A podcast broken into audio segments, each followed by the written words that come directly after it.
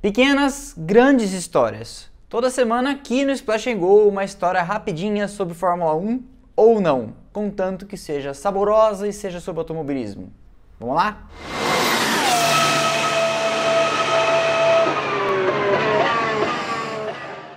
1982 estava em construção as bases do que a gente conhece hoje como Fórmula 1. O Bernie Eccleston vinha costurando a união das equipes em torno da FOCA, a Formula One Constructors Association, ou Associação dos Construtores da Fórmula 1. E do outro lado da mesa, sem a menor disposição de ceder terreno e, portanto, perder influência política, estava a FISA, Federação Internacional de Automobilismo Esportivo, presidida com mãos de ferro pelo insigne Jean-Marie Balestre. Sim, aquele cara considerado inimigo público número um da nação pelo brasileiro Pacheco Médio.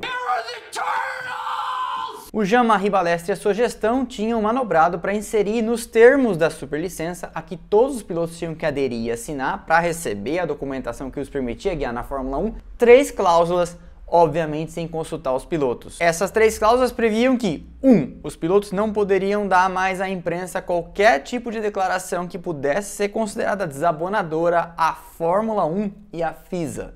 2. A negociação dos contratos dos pilotos com as equipes passava necessariamente a partir dali pelas equipes. Os pilotos não eram mais agentes autônomos, uma espécie de lei de passe da Fórmula 1. 3. Os vínculos contratuais só poderiam ser necessariamente de 3 anos. Logo, acabava qualquer tipo de livre negociação, contratos tampão ou contratos de longo prazo. Os pilotos que não foram consultados, obviamente não gostaram nada disso, chegaram a falar entre si durante a pré-temporada e quando a Fórmula 1 foi para a África do Sul, para aquela que seria a primeira corrida do ano de 82, o caos se instalou. Chegando lá no país do apartheid, ninguém tinha assinado ainda a superlicença, então tecnicamente ninguém podia guiar. Liderados por Didier Pironi e Nick Lauda, àquela altura voltando da sua primeira aposentadoria, os pilotos avisam a FISA que não estão nada satisfeitos com aquelas cláusulas e a entidade não arreda o pé. Quem não assinar não recebe a superlicença, não guia. Sem acordo, os líderes do movimento então decidem agir. Fretam um ônibus, estacionam na porta do paddock e vão recebendo os colegas pilotos um a um na quinta-feira antes do Grande Prêmio,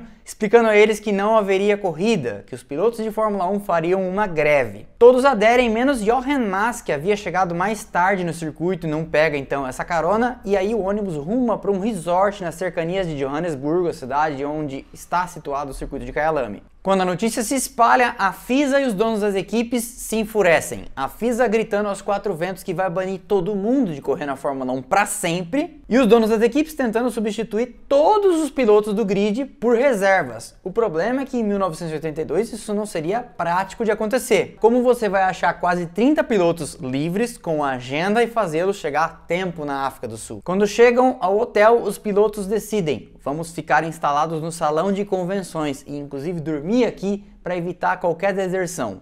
Didier Pironi é escalado para ser o mediador da crise e ele faz diversos voos entre o hotel e o circuito, circuito e hotel, tentando trazer termos que agradassem os dois lados mas foi bem difícil. Tentando manter os espíritos em alta, os pilotos então decidem que alguma forma de entretenimento vai ter que acontecer. Eles organizam shows de stand-up com o Nick Lauda e o Gilles Villeneuve toca piano para todo mundo até que é substituído por Hélio de Angelis, que tinha formação de pianista clássico e toca até peças de Mozart pro pessoal. Os mais experientes sabiam pelo que estavam lutando, mas alguns dos jovens e principalmente o estreante Theo Fábio têm dificuldade de entender o que estava acontecendo e ele, que ia começar sua carreira na Fórmula 1 ali, levanta a mão e fala: Pessoal, para mim não dá. E ele abandona o movimento grevista e volta para o circuito. A crise entra pela sexta-feira sem solução, e aí os donos do circuito e o promotor do evento perdem a paciência e ameaçam ir na justiça contra os donos das equipes confiscar os carros e os equipamentos como garantia de pagamento. Com a corda esticando, o piano que estava servindo de entretenimento é colocado atrás da porta, com medo de que as equipes contratassem capangas para arrombar o salão de convenções do hotel. Uma história engraçada é que os pilotos tiveram uma péssima noite de sono de quinta para sexta porque o Carlos Reutemann roncava absurdamente e ninguém conseguiu pregar os olhos direito.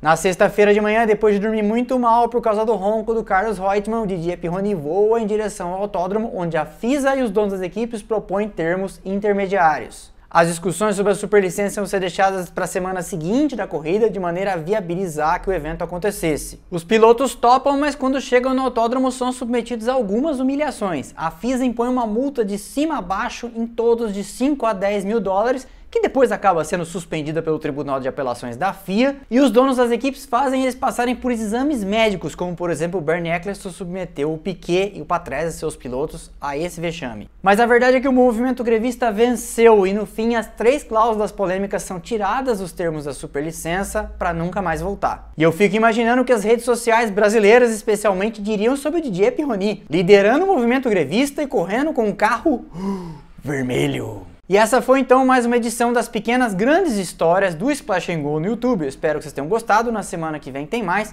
Curta, se inscreva e ative o sininho para receber as notificações. Isso é sempre muito importante para que o canal cresça e chegue a outras pessoas. Valeu e um abraço.